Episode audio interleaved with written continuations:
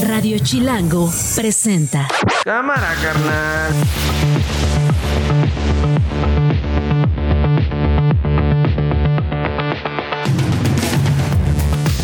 Una de la tarde en puntito de este miércoles 18 de octubre. Gracias por estar con nosotros, gracias por acompañarnos, gracias por dejarme estar con ustedes. Soy Nacho Lozano y esto no es un noticiero.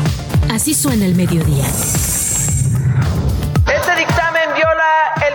Principio de independencia de los poderes, de la división de poderes. Esto es un atraco, un atraco a los trabajadores del Poder Judicial de la Federación y por eso se están manifestando en las calles. Está bien, pueden ganar eso y más, pero no en el servicio público. Aquí no es para hacerse ricos. Es mentira que alguno de los fideicomisos que se establecen en el Poder Judicial sea en beneficio de ningún ministro o ministra de la Suprema Corte. Todos los fideicomisos son ajenos a cualquier condición que le beneficie a los ministros. Vamos a anunciar la segunda audiencia pública sobre fenómenos no identificados. Tenemos ya una fecha, será el 7 de noviembre. Nos acompaña hoy mi amigo Jaime Maussan. Cualquiera eh, son buenas, están aceptadas, reconocidas por COFEPRIS.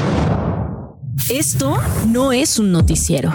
La noticia de la que todo el país está hablando este mediodía, la noticia que se sigue discutiendo a esta hora, tiene que ver, perdón que lo diga así, con lo lerda y lenta que es la justicia mexicana. Trece años después, no trece meses, no trece semanas, trece años después del asesinato de Jorge y Javier, dos estudiantes ejemplares del Tecnológico de Monterrey, a manos de integrantes del ejército mexicano, que además, como institución, intentó en su momento desviar las investigaciones, acusar a otras personas, no hacerse responsables, inventar una serie de narrativas tremendas sobre el asesinato de Jorge y Javier. Trece años después, un juez dicta sentencia condenatoria de 90 años en contra de cinco de los seis soldados que participaron en los hechos ocurridos allá en Nuevo León. Hechos que marcaron la historia de este país, que nos conmovieron a todos, que nos indignaron a todos.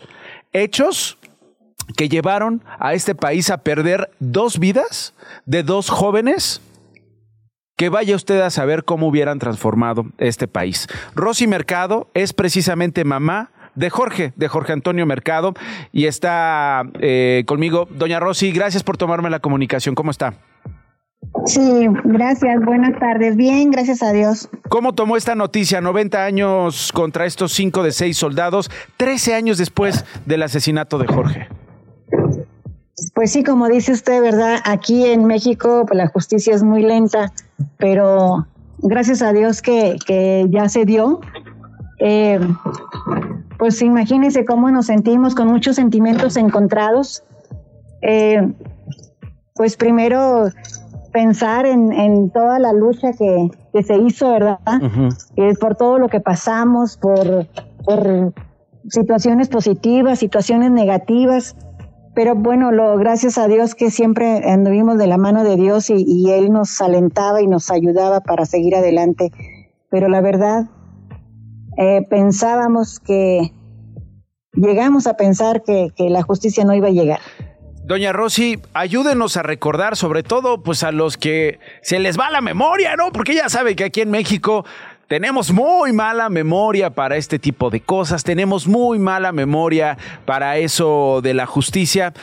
Platíqueme un poco lo que pasó ese 19 de marzo de 2010 afuera de este TEC de Monterrey con Javier Francisco y con Jorge Antonio, que además yo lo decía en la introducción, doña Rosy, nos dijeron que iban armados y nos dijeron que eran sicarios. Así es. Pues tristemente eh, los militares, y ahora sí lo digo con toda la seguridad porque ya está confirmado y hay una sentencia este, en contra de los militares, ahora sí lo digo con toda verdad, que los militares asesinaron a, a los muchachos. Eh, pues si digo sangre fría me quedo corta, sí, porque no se conformaron con, con, con asesinarlos nada más, sino que en un tiempo de agonía los maltrataron, los golpearon, los arrastraron, bueno, hicieron con ellos lo que quisieron. Y aparte de todo eso, como dice usted, los, los difamaron porque dijeron que eran dos sicarios y que iban armados hasta los dientes. Entonces sí fue algo realmente pues brutal, ¿verdad? Entonces, este, nosotros estamos muy, muy, muy agradecidos con Dios porque al fin se llegó la, la justicia y pues bueno, a seguir en la lucha, ¿verdad? Porque todavía faltan otros delitos, los delitos por los, los que ocasionaron la muerte de los muchachos, falta también que haya una sentencia que hay una sentencia en ese momento, incluso desde el poder, señora, eh, la presidencia, la Secretaría de la Defensa Nacional, la Secretaría de Gobernación, revictimizó a los muchachos y los revictimizó a ustedes, porque eh, ustedes como padres, ustedes también como víctimas después de estos asesinatos, eh, pasaron las de Caín frente a la justicia, doña Rosy. Así es, fuimos revictimizados muchas veces los, los eh, les cerraban las puertas, les, eh, les impedían exigir lo mínimo en medio de la justicia. Hoy, doña Rosy, eh, no sé cómo, cómo, cómo, cómo vive usted sus días, no existe un nombre para perder un hijo, cuando alguien pierde una madre, pues se llama orfandad. No existe un nombre para perder un hijo, no existe una palabra para nombrar ese dolor. Habla usted con Jorge, se encuentra con su memoria. ¿Cómo pasa estos días, particularmente después de la sentencia, estas horas, doña Rosy? Pues mire, primero, yo sé que él no me escucha, ¿verdad? Pero primero le digo, Jorge, pues ya lo logramos. Lo logramos, hijito, porque yo día con día, aunque yo sé que él no me escucha, pero pues yo veía sus fotos y le decía, Jorge, llegaremos a la justicia. Y a veces le platicaba de lo que pasaba y le decía, Jorge, pues ya vamos adelante. Y ahora, pues con mucha satisfacción, le digo, Jorge, logramos la justicia. Se hizo la justicia. Tu muerte no va a quedar impune. Eh, hicieron contigo lo que les dio la gana, pero ahora van a ser castigados. ¿Y qué le respondería Jorge a usted, doña Rosy? ¿Se lo ha imaginado? Pues nunca me gusta imaginarme lo que él me pudiera decir, ¿verdad? Porque nunca me lo va a decir, pero pues tal vez como siempre me lo decía cuando hacíamos algo en conjunto, siempre me decía, mami, somos un gran equipo. Y yo creo que eso me lo diría, mami, somos un gran equipo. Doña Rosy Mercado, le mando un abrazo. Eh, la quiero reconocer por lo que usted ha hecho eh, junto con su familia, junto con los familiares, eh, también de Javier, de Javier Francisco Arredondo Verdugo, pues por haber conseguido esto. Hay muchos pendientes, como ya lo dice usted. nuevamente le reitero mi pésame, le doy un abrazo y finalmente le pediría a usted un mensaje para esas madres, para esos padres que a lo mejor están en esa situación de esperar una sentencia, están en esa situación de revictimización y que siguen esperando que la impunidad termine en el caso del asesinato de sus hijos, que han sido también víctimas de estas narrativas desde los poderes para criminalizarlos. ¿Qué les dice doña Rosy? Pues yo les digo que no dejen de luchar, que se agarren de la mano de Dios y que ellas insistan en, esta justicia que tal vez cierren puertas, porque si nos la cierran, tal vez nos digan que no se puede, pero sí se puede, porque pues aquí está la prueba, aquí está la prueba de que sí se puede, se puede llegar a una justicia, así es que que no se que no se dejen, que no se crean, que les digan que no se puede, que no se crean de de que si me cierran una puerta, pues otra puerta me, se me va a abrir. Pero que sigan luchando, que sigan luchando por sus hijos. Y hay que entender una cosa. Aquí, sí. Como quiera. Merecen, yo creo que, que nuestros hijos, yo creo, merecen que se les haga justicia por lo que les hicieron. Y hay que decir una cosa, este colectivo de Todos Somos Jorge y Javier es importantísimo, además por la construcción de las palabras, porque en este país todos somos Jorge como una muestra de solidaridad a lo que ustedes pasaron en estos 13 años, doña Rosy, pero también hay que dejar claro que si no somos empáticos con estos casos, si normalizamos la impunidad, todos seremos Jorge y Javier en algún momento y estaremos pasando con esto de enfrentar al ejército, al Estado mexicano, como lo hicieron ustedes, como víctimas. Así que eh, le mando un abrazo doña Rosy, no sabe cómo le agradezco que me tome la llamada hoy. Gracias. Sí, muchas gracias. Dios le bendiga. Igualmente a usted, 10 minutos después de la una de la tarde, aquí en la Ciudad de México. ¿Cómo va el asunto del borrego viudo? ¿Cómo va esta situación de esta taquería? Usted sabe, una taquería famosa, emblemática en la Ciudad de México. Hace unos días los eh, meseros se vieron involucrados en una golpiza que le dieron a una pareja. Son dos jóvenes que decían les estaban cobrando de más, no quisieron pagar lo que estos meseros le cobraban de más a la pareja y se armaron armaron los trancazos, se armaron los moquetazos. Gamaliel Valderrama, periodista de DPC, no solamente para el joven eh, que forma esta pareja, sino también para la chava. Y pues ahí veíamos los, los videos. Sigue eh, clausurada esta taquería. ¿Qué sabemos hasta el momento de la situación del caso Gama? Hola Nacho, ¿qué tal? Buenas tardes a todos. Eh, pues justamente, justamente estamos eh, eh, en estas investigaciones que hace la, fiscalía. Aseguró el local hace hace un par de días, ¿no? Luego de, esta golpiza que ya contabas. Básicamente, pues bueno, están están continuando las, las investigaciones sigue clausurada esta, esta taquería, esta famosa taquería. Lo que sabemos hasta el momento es que de los ocho individuos, de los ocho trabajadores de este local que habrían golpeado a esta pareja, pues bueno, uno quedó inmediatamente, o, por lo menos en horas eh, posteriores a este hecho, detenido. Sin embargo, justo el lunes nos enterábamos, aunque sin una respuesta todavía oficial, que, que, justamente ya en este momento podemos confirmar que está este, este detenido, el único de, de todos estos eh, trabajadores que, eh, que habían golpeado a, esta pareja, pues bueno, había sido liberado. ¿Por qué lo liberaron, Nacho? Básicamente porque pues no lo encontraron en flagrancia, ¿no? Esto significa pues, que, no lo agarraron mientras mientras hacía mientras realizaban la golpiza. Eh, se están llevando las, las investigaciones, Nacho. En tanto, pues bueno, seguirá seguirá cerrado este local. eh, platicaba con el con el delegado de Miguel Hidalgo, eh, eh, esta alcaldía donde está este este local. Mauricio Básicamente decía Mauricio Tabe que decía que justo, eh, pues bueno, va a seguir cerrada y que pues bueno lo que sugería lo que sugería la alcaldía es que a estos negocios que operan o, estos inmuebles que operan como en estos horarios nocturnos que contrataran seguridad seguridad privada no para eh, pues tratar de remediar pues estas estas situaciones. Oye, ¿para qué tenemos a la policía? O sea, ¿para qué tenemos eh, las reglas? No, en la sociedad si cada quien va a traer a sus guaruras, se van a agarrar a balazos los guaruras. Exactamente, exactamente, Nacho. Pero bueno, era una sugerencia ahí de la autoridad este local. Y bueno, nada más recordarte que esta no, este, este hecho que se suscitó el domingo por la madrugada no es el primero ya se habían agarrado a, a, moquetazos, este, pues bueno, los mismos meseros del local pero en esta ocasión, y eso fue en noviembre del 2018, cuando pues, eh, pues representantes de supuesto, de los supuestos dueños, ¿no? Que justamente está en, en, un litigio legal esta, esta taquería, pues bueno, llegaron a desalojar a los trabajadores que estaban ahí, se armaron los golpes entre todos, ¿no?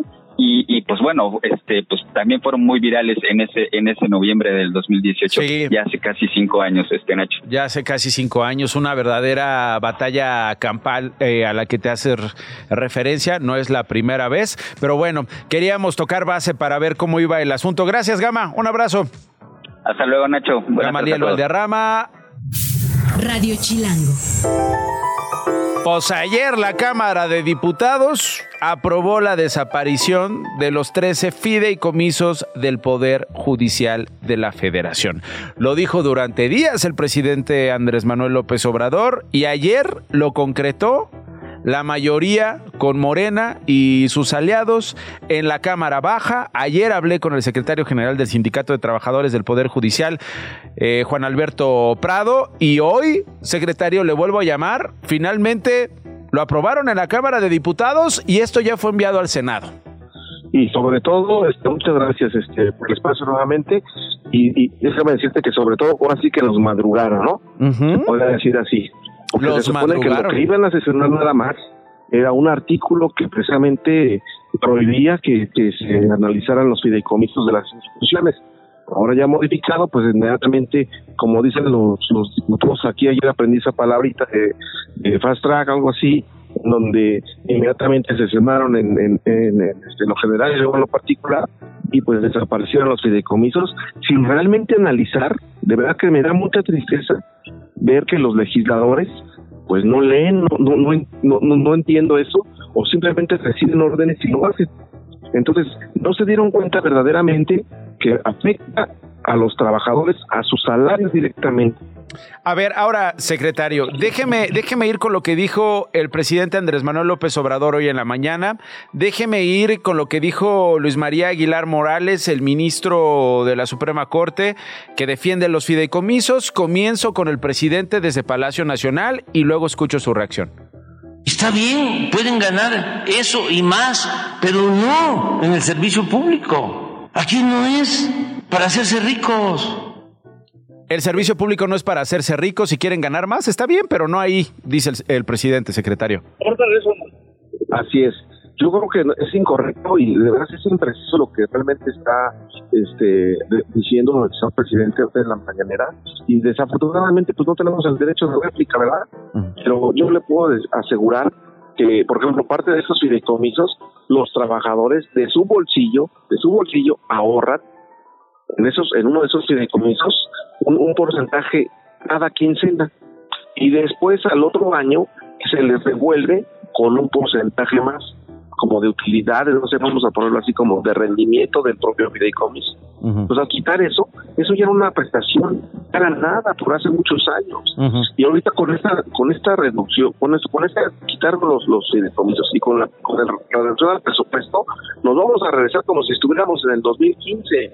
Y entonces no solamente corre el riesgo de los de, de los eh, salarios de los trabajadores, sino que también está en riesgo su empleo, porque con esto van a desaparecer varios órganos jurisdiccionales que fueron creados precisamente también con apoyo a esos fideicomisos, porque uno de esos fideicomisos apoya para la creación de nuevos órganos, comprar inmuebles, mantenimiento de los inmuebles, y, y todo ese tipo de situaciones. Hay una situación que fueron atacados, que ¿cómo, cómo es posible que exista un fideicomiso para remodelación de casas de jueces y magistrados? Está mal elaborado el término, porque esas casas no son dueños los jueces ni los magistrados, son casas del propio consejo que cuando hace los cambios de titulares para que este no estén este no dejen en estado de indefensión de alguna manera al personal pues son casas que, son, que pertenecen al consejo y obviamente se tienen que estar remodelando, eh, estar pagando el, lo que es el predio, el agua, la luz, todo ese tipo de situaciones.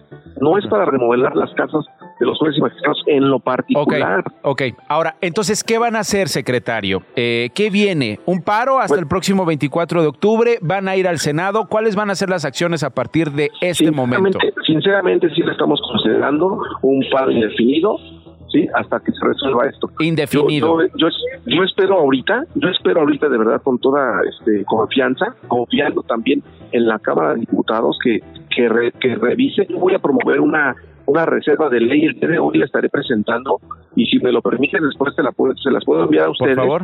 este, para que realmente le den lectura y, y ahí viene desglosado para qué es cada fideicomiso, porque si te das cuenta, no han estado ocultando, nada más ellos manifiestan este fideicomiso para la corte que se gastaba tanto en, en estas cosas. Por un ejemplo más te pongo, dice, decía, o dicen más bien y aseguran que, que tantos millones de pesos para jardines de la Suprema Corte de Justicia, pero no dicen la verdad completa, son para jardines, son para fumigar los inmuebles, deben de entender que dentro de los órganos jurisdiccionales existe muchísimo papel, muchísimo documento, que si no se fumiga, pues hay... hay La hay cosa, que- la cosa, secretario, es que por lo, por lo que yo estuve siguiendo en la Cámara de Diputados, por las respuestas que estuvieron dando desde el Poder Judicial y las preguntas que hacían desde, desde Morena y sus aliados, pues es que ellos no van a discutir esas cosas. Ellos fueron por esos eh, 15 mil millones de pesos y ya los tienen en la Cámara de Diputados y no van a escuchar ninguna razón. Eh, ¿Tienen ustedes un plan con Movimiento Ciudadano, con Acción Nacional, con el PRI en el Senado? Desafortunadamente nosotros como institución somos somos este apartidistas. Aquí no tenemos eh, ningún partido político que respalde. Somos precisamente, por eso somos autónomos e independientes. Por eso, la acción que vamos a tomar primero ahorita, antes de que resuelva la Cámara de Diputados, vamos a promover una reserva de ley. Ok, la reserva. Esperando que esa reserva de ley realmente la analicen la, y la voten y la vean con, con lupa. Bueno. Estoy confiado en eso. Estoy confiado en eso. Eh, ¿Bloqueos? Bloqueos no. Estamos cansados de que, que, si ya tenemos en contra al Ejecutivo, en contra al Legislativo, no creemos en contra de la ciudadanía. Okay. Por eso lo que vamos a hacer y lo que y lo que realmente este sindicato hizo es quitar los bloqueos, no bloqueamos. Si te das cuenta, hoy no hubo ningún bloqueo. Okay. Realmente no. Y no, tienen, eh, dicen ustedes. Eh, sin labores el, de los órganos jurisdiccionales Ajá. para que también la ciudadanía se dé cuenta que cuando una persona quiera un reclamo de justicia, ¿dónde tiene que acudir? al Poder Judicial de la Federación. O sea, también el Poder Judicial, lo voy a decir honestamente, también es pueblo. Okay. Porque no, no está compuesto el Poder Judicial de ministros, de jueces y magistrados, no. Está compuesto por la verdadera fuerza de trabajo, que es la gente de abajo, la gente que viene en transporte público y que la que realmente hace más trabajo que los de arriba. Dice usted, eh, respecto a la declaración de López Obrador, el presidente de México, no tenemos derecho de réplica, pero pueden ir a la mañanera, ¿no? Eso es lo que quisiéramos, pero no, no, creo que nos dejen entrar, ¿verdad? Pero sí voy a hacer todo lo posible por ir y dar, dar este, nuestro punto de vista y a ver si podemos ser escuchados ahí. Bueno, está bien. Gracias, secretario, le agradezco y seguimos hablando. Es el secretario general del Sindicato de Trabajadores del Poder Judicial, Juan Alberto Prado. Gracias. A sus órdenes, muchas gracias. No, al contrario, gracias a usted. Radio Chilango. Omar Arcineiga me escribe en X, me dice, no es la manera de reaccionar, no es la manera de protestar, pero tampoco es la manera de retirar los fideicomisos. Es lo que me escribe arroba papel picado 23. Nosotros, ¿por qué tenemos que pagar las ambiciones de ellos? Si cierran las avenidas, si no se ponen de acuerdo en las cámaras, nosotros pagamos las consecuencias. Tiene razón finalmente algo que se puede resolver con la ley, con la palabra, con la política, en las oficinas, pues para eso se le pagan a los funcionarios públicos, tendría que resolverse así y no llevarse a la calle. Robertito Amador Ramírez manda saludos, nos escucha desde el estado de Puebla. Arroba Nacho Lozano es mi cuenta de Twitter, una con 24. Saludos a YouTube, a todos los que nos están viendo en este momento en la transmisión en vivo. ¿Cómo están?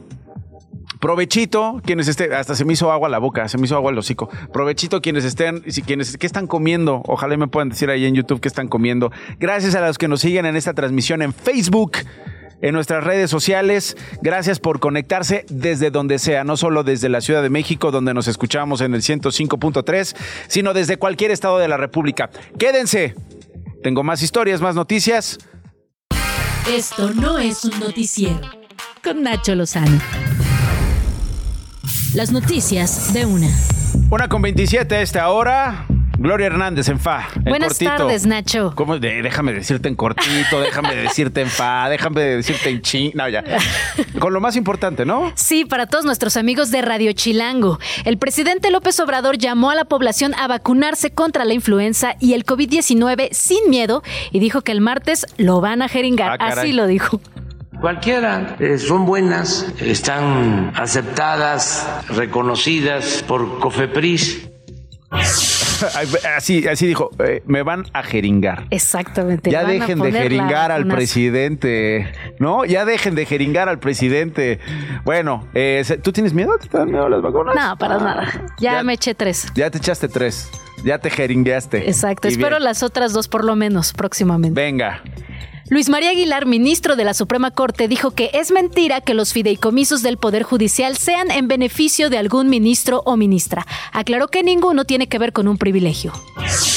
El diputado de Morena, Sergio Gutiérrez Luna, anunció que el próximo 7 de noviembre, Jaime Maussan encabezará la segunda audiencia pública sobre fenómenos no identificados en la Cámara de Diputados, pese a los llamados a frenar dicho encuentro. Tras la visita de Joe Biden, Israel dijo que permitirá a Egipto entregar ayuda humanitaria a la sitiada Franja de Gaza. Israel se oponía a dicha decisión como represalia por el brutal ataque de Hamas del 7 de octubre. Radio Chilango. A propósito de lo que está pasando en Israel, a propósito de lo que sigue sucediendo en la franja de Gaza, yo le agradezco mucho a mi colega Claudio Ochoa, reportero de Latinus, eh, desde Askelon, una ciudad muy cercana a la franja de Gaza. Claudio de Latinos, eh, bienvenido. Claudio, ¿cómo están? Eh, ¿Qué ha pasado en las últimas horas? Hola Nacho, qué gusto saludarte a ti y a tu auditorio. Gracias por estar al pendiente del trabajo que hemos hecho acá en Latinos. Te platico lo que sucedió este martes que estuvimos en la ciudad de Ashkelon. Primero pongo en contexto. Ashkelon es la ciudad más bombardeada de todo Israel en este conflicto. Ha recibido más de 900 misiles. Estuvimos ahí haciendo primero el noticiero que tengo a mi cargo en las mañanas y luego estamos preparando un reportaje sobre albergues, sobre cómo se estaba organizando la gente para ayudar. De pronto ahí una señora nos dijo que la casa de su vecina había sido bombardeada, le pedí que si nos podía llevar, que si podíamos entrar y efectivamente pues, era una zona residencial eh, en la que había por lo menos dos casas con impactos de misiles. Habíamos terminado de hacer esa nota, ya íbamos con el equipo a comer algo y a descansar y de pronto comenzaron a sonar las alarmas. Nosotros íbamos en un coche y lo que marca el protocolo es que te tienes que bajar del coche en ese momento, eh, ponerte en refugio a la derecha y justo cuando estamos abriendo las puertas del coche, yo veo a la distancia venir de frente hacia nosotros el primero de los misiles. Alexander de Villa, mi camarógrafo que me acompañaba, mi productor también, eh, alcanza a tomar esa imagen, pero yo de pronto por un tema hasta de seguridad yo le digo, ven, vamos a lo jalo, y justo cuando estoy grabando es cuando pasa el segundo misil, que es el que alcanzo a grabar con el celular, y ahí es donde sentimos realmente el primer impacto. Eh, sentimos por lo menos dos más, de pronto en las imágenes que a lo mejor ustedes van a poder ver, eh, yo le pregunto a la gente que nos está acompañando, un encargado eh, de la seguridad del equipo, un ex militar israelí que había combatido en Gaza también y en el Líbano, y le pregunto qué tan lejos habían caído los impactos, qué tantos kilómetros lejanos, a pesar de que los habíamos visto muy cerca. Y él me dice, no, no cayeron a kilómetros, cayeron a metros. Después de eso los fuimos a buscar, a buscar y efectivamente estábamos prácticamente a media cuadra del impacto de uno de esos misiles. Así las cosas por acá en Israel, Nacho. Un abrazo a ti y a todo tu equipo y a la gente. Muchas gracias, Claudio. Un abrazo también para ti. Entiendo que ya vienes de regreso. Está eh, complicada la situación, pero no sabes cómo te agradezco esta comunicación. Claudio Ochoa, eh, conductor, reportero en eh, Latinos. Arlene Ramírez Uresti es internacionalista. Hemos hablado contigo, Arlene. Eres articulista de Forbes, eh, hemos seguido este conflicto. Dime por favor tu impresión después de este ataque a este hospital. Más de 500 muertos, gente, eh, se calcula que había más de 1.200, 1.500 personas en este hospital en el momento del ataque. Condenas por parte de Estados Unidos, luego matices por parte de Estados Unidos. Yo pensé que eran eh, los terroristas, yo pensé que eran los israelíes. Al final de cuentas, Arlene, se están violando esos límites, se están violando esas contenciones que hasta en la guerra se tendrían que respetar, como lo hablamos la primera vez aquí en Radio Chilango. Hola Nacho, ¿qué tal? Mucho gusto. Sí, por supuesto. La verdad es que estamos ya en el punto de no retorno. Eh, la situación humanitaria es sumamente complicada, pero además eh, el derecho de guerra está siendo violentado por ambas partes. No, no se están respetando los los puntos de asistencia humanitaria que deberían de respetarse de acuerdo al derecho internacional. Pero además lo más preocupante es que con todo esto, la llegada del presidente Biden quizá llegó a polarizar todavía más esta, esta situación. Eh, se esperaba que por lo menos a partir de la visita o de la cumbre, que a final de cuentas fue cancelada por Jordania, pues el, el entramado de países en, en el Medio Oriente presionaran para un alto al fuego inmediato y nada. Y nada, y nada. Eh, ¿Qué impresión te causa esta pues cumbre un poco eh, al vuelo entre los presidentes, no, necesaria, eh, no necesariamente participando el líder palestino, sí en medio de esta crisis? ¿A dónde llegaremos con esta reunión? Pues mira, creo que fue muy claro, eh, por un lado, el mensaje de los Estados Unidos, al presidente Biden le interesaba que el mundo supiera que está del lado de Israel y que la ayuda militar y financiera que Estados Unidos va a destinar está enfocada hacia Israel y a su derecho a, la defensa. Eh, momentos después de esta cumbre en, el Consejo de Seguridad de las Naciones Unidas, Estados Unidos vetó la resolución que, que, eh, proponía, no por parte de la comunidad internacional, internacional pausas humanitarias para poder llevar eh, víveres y atención médica a, Gaza. Entonces, eh, creo que la intención de los Estados Unidos, por supuesto, es, eh, y, más bien del presidente Biden en un tema y en un tono bastante electoral, ¿no? Posicionar nuevamente a los Estados Unidos en la región, lo cual, por supuesto, para nada ayuda a esta, a, la contención y a que esto no se vuelva ya un tema regional. que, exactamente, que finalmente, ¿no? Con los intereses que tiene Irán en la región, con los intereses que tiene Rusia y China en la región, pues Estados Unidos está jugando no nuevamente a, poner eh, las piezas del rompecabezas aparentemente a favor de Israel, pero eso puede salir bastante contraproducente. Dime una cosa, Arlen. Eh, ¿Hay posibilidades de ver a los involucrados hablando de paz? Yo ayer escuchaba una entrevista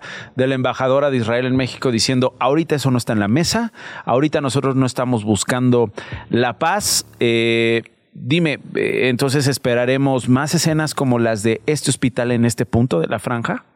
Sí, tristemente en este momento no podríamos ver el indicio de, la voluntad de diálogo, eh, como lo comentamos eh, hace eh, unos días, no. esto requiere una solución totalmente diferente a las negociaciones diplomáticas tradicionales. El, bloque de países árabes está bastante firme. Jordania, que era un punto importantísimo aliado de, de los Estados Unidos hoy, tiene un discurso diferente y el discurso es la única solución es que haya dos estados, uno palestino y uno israelita. Y en este sentido, evidentemente Israel no va a ceder, ¿no? Lo que podemos esperar, por supuesto, es, además con el discurso de Biden, si, si, si hay que resaltar el tema de ISIS, de Daesh, del Estado Islámico, cómo ya los Estados Unidos están incorporando esa narrativa para justificar la permanencia de los ataques, pero además una eventual intervención de los Estados Unidos en la región, ¿no? Con en aras, por supuesto, continuar pues la lucha permanente contra el Estado Islámico. Y eso, por supuesto, puede alargar muchísimo la guerra lo hemos visto en Siria, lo hemos visto en otros escenarios en donde definitivamente la intervención de los Estados Unidos lo único que ha generado son guerras interminables. Eh, la reacción prácticamente inmediata después del primer ataque de ese 7 de octubre fue de una condena unánime contra Hamas, la intención de separar a este grupo del pueblo palestino y eh, un apoyo, un respaldo, ¿no? En general de la comunidad internacional para Israel. Creo que al paso de los días, la actitud que ha tenido Benjamín Netanyahu, la reacción eh, confrontativa, así de explosiva, que algunos han eh, calificado una reacción de masacre deliberada sobre Palestina, eh, ha, ha, terminado poniendo a Israel en otro lugar y particularmente a Benjamín Netanyahu. ¿No te parece, Arlene? Definitivamente es un momento muy complicado para la política interna en Israel. Incluso hemos visto, ¿no? Que, que el mismo, la misma población en Israel está dividida, está polarizada, sobre todo porque eh, por un lado había ya reclamos hacia el hacia el gabinete y hacia la forma de organizar el tema de seguridad y la estrategia militar de Netanyahu. Pero por otro lado, hoy vemos además que la gente no está de acuerdo con la estrategia rampante que se está viviendo en Israel, ¿no? Eh, eh justo eh, el anuncio de empezar operaciones por tierra ha puesto en alerta incluso a los grupos más conservadores en Israel, porque tampoco están dispuestos a vivir una guerra prolongada. Ya estamos en el día 12 y esto debió haberse contenido, ¿no? Eh, por lo menos en los primeros cinco días con una una voluntad de negociación y sobre todo de diálogo, no con el grupo terrorista, sino en temas humanitarios para rescatar, ¿no? A la población de ambos lados. Eso no está ocurriendo y creo que a Benjamín Netanyahu le van a pasar muchas facturas, sobre todo la historia le va a recordar como el, el, el presidente en el que se tuvo una brecha en el tema de seguridad que ocasionó todo esto, pero además al presidente que quizá pueda poner contra las cuerdas a su, a su propia población en una situación sumamente complicada en la estrategia y en la táctica militar. Arlene, como siempre, muchas gracias por tu claridad. Arlene Ramírez Uresti es internacionalista y es articulista de Forbes y pues vamos a seguir en eso. De verdad que espero que que esto que espera el planeta, eh, que esas escenas que seguramente veremos en los próximos días no ocurriesen. Sin embargo, es un momento delicadísimo, delicadísimo el que está pasando. Parece que no hemos aprendido de otros conflictos, Arlene, y parece que, y, sobre todo los involucrados, ¿no? Porque, porque dicen, oye, ¿qué aprendieron en los 40 y en los 50 en Israel, ¿no? Como para llegar a este asunto, ¿no? Eh, de repente una ONU ahí que está diciendo, oiga, yo llevo años diciéndoles que hablen, que se sienten, que negocien, que se respeten, por favor, que no se maten y nadie pela. Exacto, sí, es muy lamentable, ya debimos haber aprendido algo. Nada, articulista de Forbes, Arlene Ramírez Uriasti. Esto no es un noticiero. Me da mucho gusto recibir en el estudio de Esto no es un noticiero de Radio Chilango a mi colega Nadia Sanders. Ella es periodista especializada en migración. Eh, gracias por estar con nosotros. ¿Cómo estás, Nadia? Un gusto saludarte y visitarte aquí en tu cabina y este proyecto de Radio Chilango. Muchas felicidades. Es toda tuya y sobre todo para hablar de estas investigaciones y de estos temas que eh, recién eh, publicaste eh, en Conexión Migrante, Mujeres Migrantes, Cuerpos, Cuerpos sin Derechos. Entiendo que es este parte de un esfuerzo que vienes haciendo desde hace muchos años como periodista para visibilizar qué horrores los que hemos leído en este reporte, los que hemos leído en esta, en esta entrega, Nadia, de mujeres que no solamente tienen en este planeta y eh, una circunstancia de migración que las condena, que las victimiza, sino que además van sumando otra serie de condenas, otra serie de prácticas absolutamente ilegales por el hecho de ser mujeres por el hecho de ser mujeres. Eh, participo en este proyecto como editora. La reportera Gabriela Martínez. Que está eh, con nosotros desde Tijuana. Gabriela, bienvenida. Qué gusto saludarte. Hola, ¿cómo está Nadia? Qué gusto. Ah, siempre me da gusto compartir espacio contigo, super maestra. Em, sí, por aquí andamos, desde Tijuana. Estaba explicando Nadia, le toca ser editora en este, en este esfuerzo, Nadia. Así es, eh, Gabriela eh, obtuvo un grant de la IWFM para hacer, eh, para visitar varias ciudades que pues, forman parte de la ruta migratoria, empezando por Tapachula, en Chiapas, Coatzacoalcos, en Veracruz, y los dos extremos de la frontera, Reynosa en Tamaulipas y Tijuana en Baja California, donde está ahorita Gaby. Y pues hablar con decenas y decenas de mujeres jóvenes eh, de edad media, de edad madura, y fue increíble de verdad descubrir que ellas dan por sentado que atravesar por México, cruzar México es una condena porque saben que es muy eh, es, hay una alta probabilidad de que sufran un abuso sexual. Y una de las una de las cosas más eh, pues más impactantes que nos toca confirmar una vez más es que es más fácil, Nacho, obtener un preservativo gratuito que una pastilla anticonceptiva o emergente para las mujeres. Ellas tienen que poner su vida en riesgo para salir, conseguir, primero juntar dinero y tratar de conseguir pastillas emergentes o esta inyección que se ponen para evitar quedar embarazadas por un lapso de tres meses, que es más o menos lo que calculan podría tomarles llegar de la frontera sur a la frontera norte. Estamos hablando, Gabriela, de amenazas, estamos hablando de riesgos reales, constantes, diarios de abusos sexuales, de embarazos forzados, muerte fetal, hablas de un alto riesgo de morir si están embarazadas. Si no recuerdo mal, yo eh, eh, utilizábamos la palabra condena, eh, es prácticamente una sentencia lo que tú, lo que tú hablas, Gabriela, lo, que, lo que tú usas como palabra para estas mujeres en estas circunstancias. Sí, fíjate que muchas de estas frases que tienen, es decir, fueron frases pensadas eh, y reflexiones de muchas conversaciones que tuve con Nadia, porque fue muchísima información a través de todo este recorrido que hacíamos a mi compañera Alicia Fernández y yo, ella encargada de todo el trabajo audiovisual.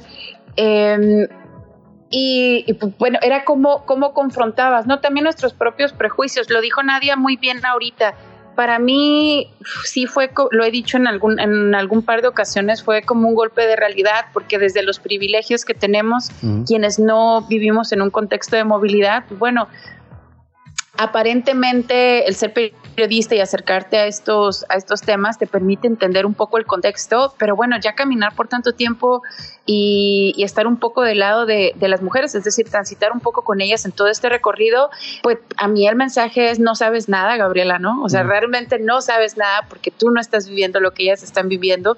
Entonces estas conversaciones un poco más personales salían eran con nadie al momento de revisar la información, los datos duros, las respuestas de transparencia y, y, lo recuerdo bien, en algún momento decíamos, es que no manches, es, casi prácticamente una, una, sentencia, o te mueres en el parto o, se muere, o tu embarazo no se logra, ¿no? Es decir, el producto muere antes de nacer. Eh, o estás condenada a que vas a transitar y, y alguien va a agredirte sexualmente de muchas maneras no solo en aquellas que conocemos eh, a través de los medios, como, ah, bueno, es que alguien a la fuerza eh, me agredió sexualmente, a mí me queda muchísimo grabado uno de los testimonios que decía, bueno, es eh, una chica joven, va saliendo de Honduras, ella piensa atravesar México y llegar a Estados Unidos sola, pero al momento de llegar a Tapachula entiende la realidad, la golpea y dice, bueno, pues en lugar de una, un abuso tumultuario, es decir, eh, de desconocidos y no sé cuántas veces, pues bueno, mejor elijo estar con una sola persona, ¿no? Que sigue siendo un desconocido, pero que me garantiza cierta seguridad. O sea, no es, no es una persona que elegí como una pareja, sino es una herramienta de seguridad. Y es bien triste porque entonces la reflexión es, a mí nadie me respeta, pero de nuevo a un hombre sí. Sí. Y, al final, eh, Nadia, lo que eh, la sensación que a mí me da conforme vas pasando eh, los párrafos de esta, de esta entrega es de una de un absoluto desinterés por parte de las de las instituciones del Estado mexicano ante algo que es un negocio, ante algo que es un negocio muy lucrativo a nivel local de autoridades migratorias, pero autoridades de seguridad, pero administrativas, pero de grupos delincuenciales con las mujeres con las mujeres, con los migrantes en general, pero sobre todo con las personas, pues sí, con las personas más vulnerables. Y sabemos que hablamos de redes de tráfico que vienen desde todas partes del mundo, desde el cono sur, desde otros continentes. Eh, hay un desconocimiento y desde luego un miedo a las autoridades, evidentemente, pues a ser detenidas y a ser eh, eh, repatriadas a sus países o deportadas a sus países.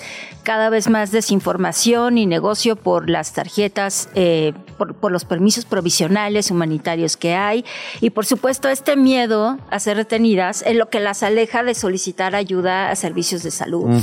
Eh, lo que decía Gaby. O, de volver a ser violentadas o de ser entregadas a grupos delincuenciales. Es decir, esto de que si eres una mujer gestante en México, pero eres migrante, tienes 20 veces más posibilidades de tener complicaciones, de comprometer la, la vida del producto o de morir porque te pueden entregar, entre otras, entre otras cosas, a grupos delincuenciales para que te sigan explotando. Para que te sigan explotando. Y como sabemos, si hay este, o sea, si hay un elemento de mujer gestante, es más factible obtener asilo en Estados Unidos. Y esto es indebidamente usado por muchos traficantes de personas, ¿no? para, para que más mujeres en estado de gestación viajen. Otras que están gestando porque deciden hacerlo y por eso deciden salir de sus países. Y otras que dicen dicen, cielos, estoy gestando, y es la historia de, uno de los testimonios que, que reporté a Gaby, que dice, tengo dos hijas, chispas, tengo dos meses de embarazo, pues si se logra bien, si no, mi meta es llegar a la frontera. Ese es el drama, mi querido Ignacio. Voy a compartir este link para que ustedes ojalá lo puedan leer. Mujeres migrantes, eh, cuerpos sin derechos. Eh, es un trabajo de Gabriela Martínez, editado por Nadia Sanders, que publican en Conexión Migrante. Gabriela, qué gusto hablar contigo y estos micrófonos se quedan abiertos para los trabajos que vengan y que tengamos que compartir al aire aquí en Radio Chilango. Muchísimas gracias por el espacio. Al contrario, Gabriela. Gracias, Nadia. Qué gusto verte. Espero verte pronto. Gracias, Nacho. El álbum con Joana Pirot.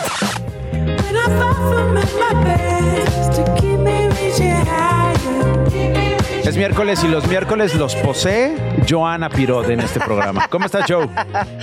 Muy bien, ¿y tú? También, ¿qué es esto? En la escala de suavidad, ¿dónde acomodarías esto? En la escala, en la escala de suavidad. En el suaviteómetro, ¿dónde estaría esto? Ah, pues está suave. Es su- Once. Está re suave. Once. Es- Está re suave. Sí, ¿no? Está muy suave. Es como mantequilla caliente. Es Duran Jones and the Indications. Este álbum salió hace dos años, pero lo tenía que rescatar porque lo llevo buscando en vinil tanto tiempo, está agotado.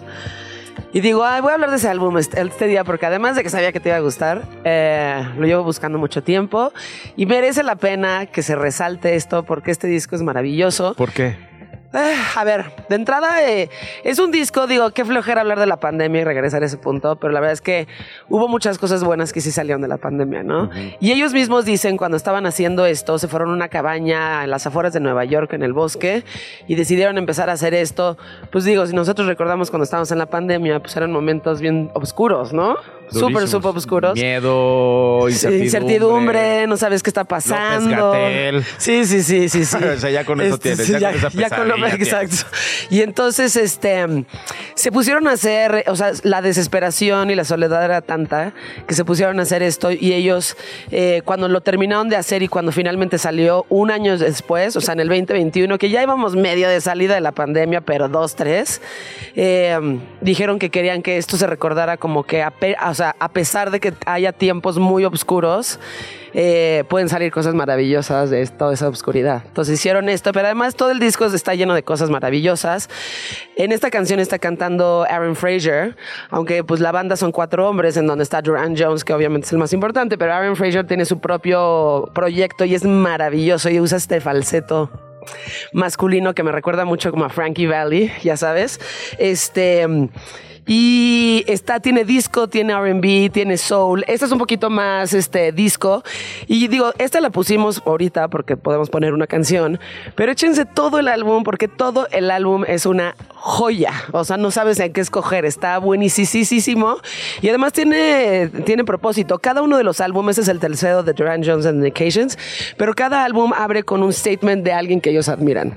En este caso fue uno de Nina Simone. Y voy a citar porque no la quiero regar. Pero decía, I chose to reflect the times and situations in which I find myself. This is my duty, como diciendo, mi música siempre tiene que reflejar los momentos que viví, ¿no? La situación política y social de donde yo estaba viva, y eso es lo que yo quiero que refleje mi música. Y este álbum, de una forma a lo mejor un poco más bailable y optimista, refleja eso, no del lado de lo oscuro que fue la pandemia, sino de todo lo contrario, las cosas buenas que pueden salir de ella.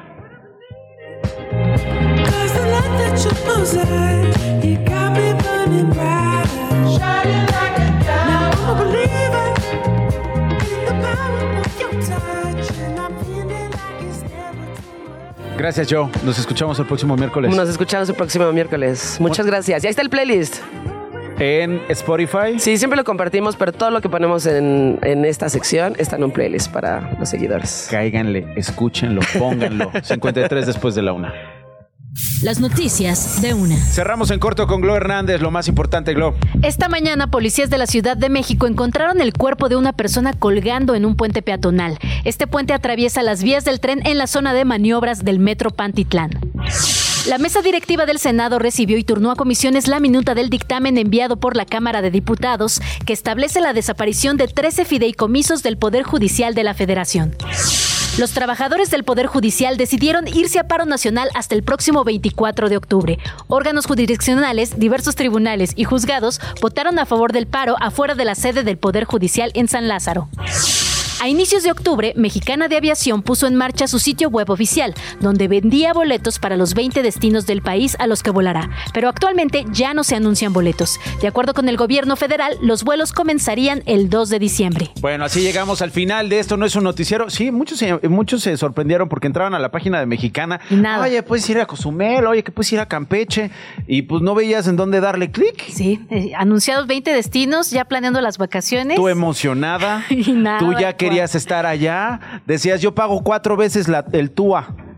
Pero quiero bajar, eh, pero quiero viajar en Mexicana.